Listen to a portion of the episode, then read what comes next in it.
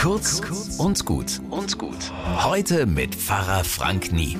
Kleine Kinder bringt der Klapperstorch. Okay, war ein Versuch, kauft mir das nicht mehr ab. Trotzdem bringen Störche was, also mir zumindest, und zwar keine Enkel, aber Hoffnung. Ich sehe sie in Fach in der Regnitzau, wenn sie Futter suchen, in Herzogenaurach im Nest auf dem Polizeidach. Und ich freue mich, wenn sie über Stadeln fliegen, so große, schöne Tiere am Himmel.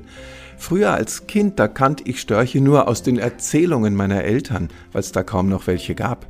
Aber jetzt sind sie wieder da. Da haben viele Naturfreunde mit jahrelanger Arbeit hingearbeitet und ich freue mich, dass das klappt, dass es möglich ist. Wir haben es manchmal wirklich in der Hand, alte Fehler im Umgang mit der Natur wieder auszubügeln. Und das, finde ich, ist eine super gute Nachricht. Bis morgen.